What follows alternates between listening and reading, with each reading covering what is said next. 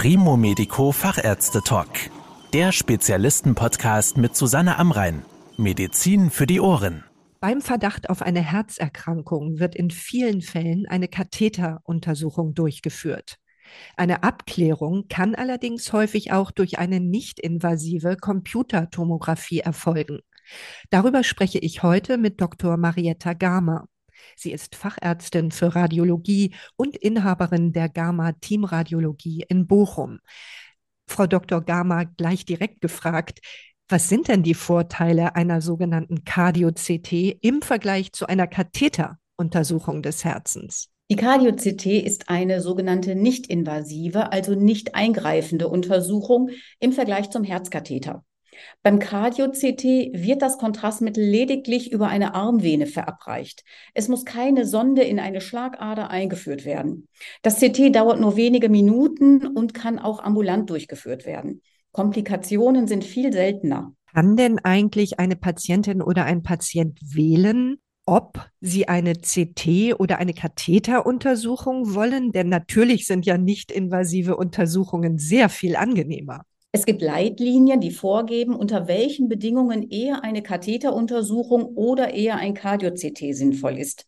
Wir setzen uns sehr dafür ein, dass die Möglichkeiten der Cardio-CT bei Patienten und Patientinnen, aber auch bei ärztlichen Kollegen und Kolleginnen besser bekannt gemacht werden. Für welche Herzerkrankungen sind denn beispielsweise Cardio-CTs besonders geeignet? Die häufigste Fragestellung ist die nach einer koronaren Herzerkrankung, KHK. Das bedeutet eine Erkrankung der Herzkranzgefäße durch Ablagerungen.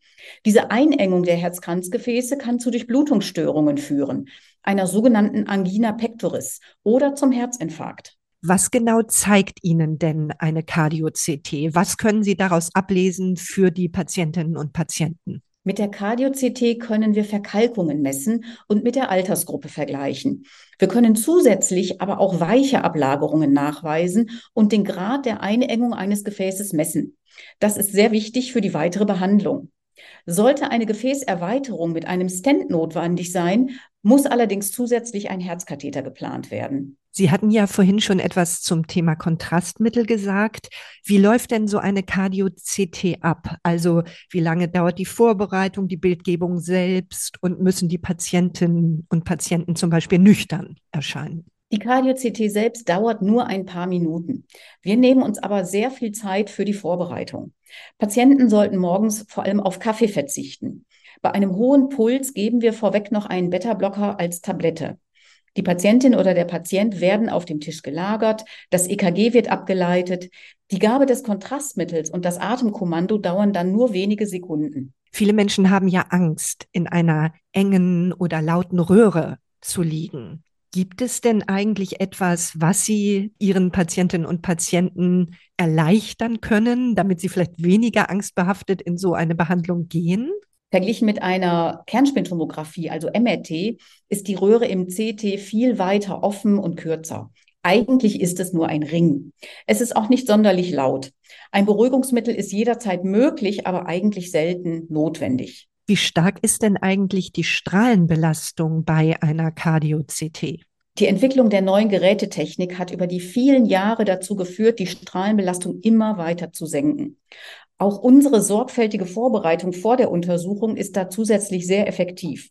Damit ist die Strahlenbelastung beim CT meist geringer als beim Herzkatheter. Gibt es denn eigentlich irgendwelche Nebenwirkungen, zum Beispiel durch das Kontrastmittel? Nach der Untersuchung spüren die Patienten eine Wärmewelle, vielleicht auch einen Druck in der Blasengegend.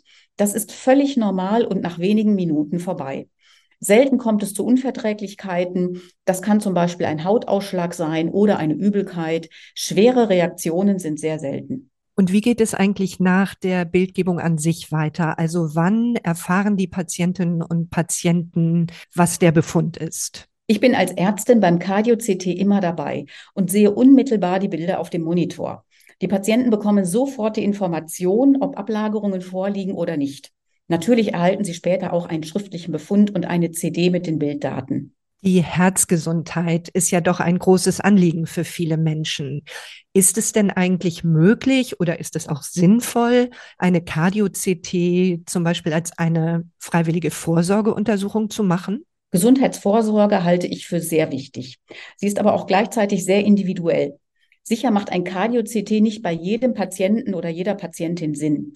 Wir können aber durch gezielte Fragen nach Risikofaktoren und Beschwerden die Patienten herausfiltern, für die ein Cardio-CT sehr sinnvoll ist. Vielen Dank für die Informationen, Frau Dr. Gama. Das war der Primo Medico Fachärzte Talk. Danke, dass Sie zugehört haben.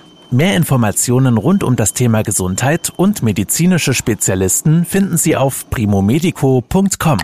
Bis zum nächsten Mal, wenn es wieder heißt Medizin für die Ohren.